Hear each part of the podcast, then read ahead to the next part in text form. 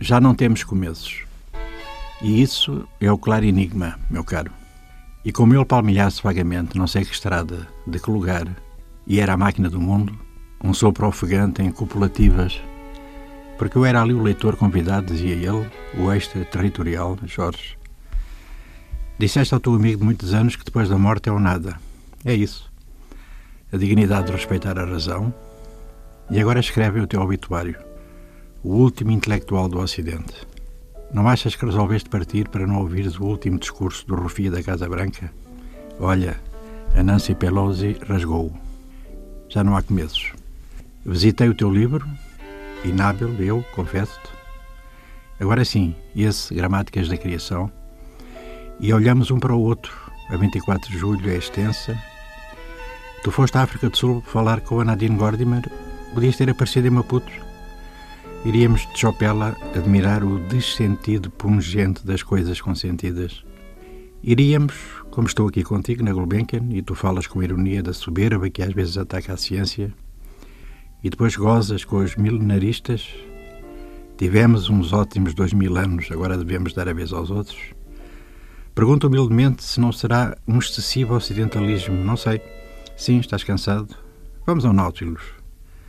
Vê, comprei no alfarrabista de chão a mitologia grega de Robert Graves e aluda isso. Podes folhear, embora esteja em português, e é só para teres um cheirinho de como se metamorfoseou o latim. Já leste, claro, claríssimo, em inglês ou francês ou alemão.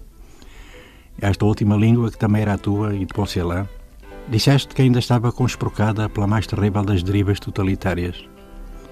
E passaste a vida a refletir sobre isso, mais o destino judaico, se posso falar assim, com o absurdo da fundação de um Estado-nação, armada até aos dentes, uma terra de especulação e de mafiosos, em uma parte, e a língua alemã, pois, a conspurcada, mas deste uma folga ao Gunter Grass e a mais um ao outro. Estamos sentados, pois claro, passou agora um vendedor de óculos dezenas destes ao peito até às mãos. É que faz muito sol. A Europa fez-se nos cafés, tu é que o afirmaste.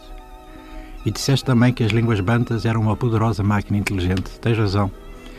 Não sei se bebeste uns drinks na tua juventude, mas gostei de saber do teu dom joanismo, ou deslatino, apesar de teres nascido em Paris. Esse dom joanismo charmoso das línguas que confessas ter-te dado glórias em tálamos sem que seja preciso ir a mais pormenores.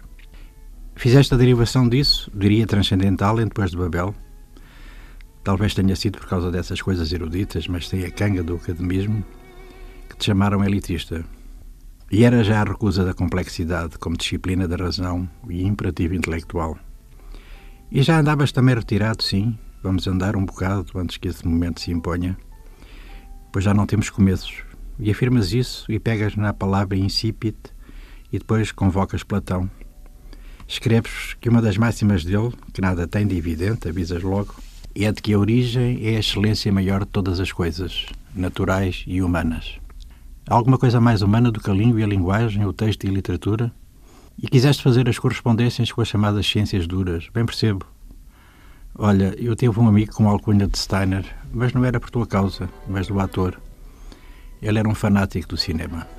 Vamos, já nos descedentamos. A avenida tem uma ligeira subida e depois inclina-se. Falas de Dante e tens razão quando me segredas. Todo o cuidado é pouco diante das folhas conspurcadas dos discursos dos políticos que frequentam o castelo do Barba Azul, que o conceito do Florentino sobre o criado compreende a fundação da sociedade civil e política, a da língua e a de uma estética nova Nunca me disseste onde fica a nostalgia do absoluto e o deslumbramento sem limites deveria refletir a existência do mundo. Jorge, o Drummond acaba de atravessar a rua pela passadeira e por pouco não foi atropelado. Ouço supor que estava a falar contigo sobre a memória dos deuses e o solene sentimento de morte que floresce no caudal da existência mais gloriosa. Ficamos por aqui. Descemos até à Malanga. A noite já se iluminou e a palavra é agora Inan.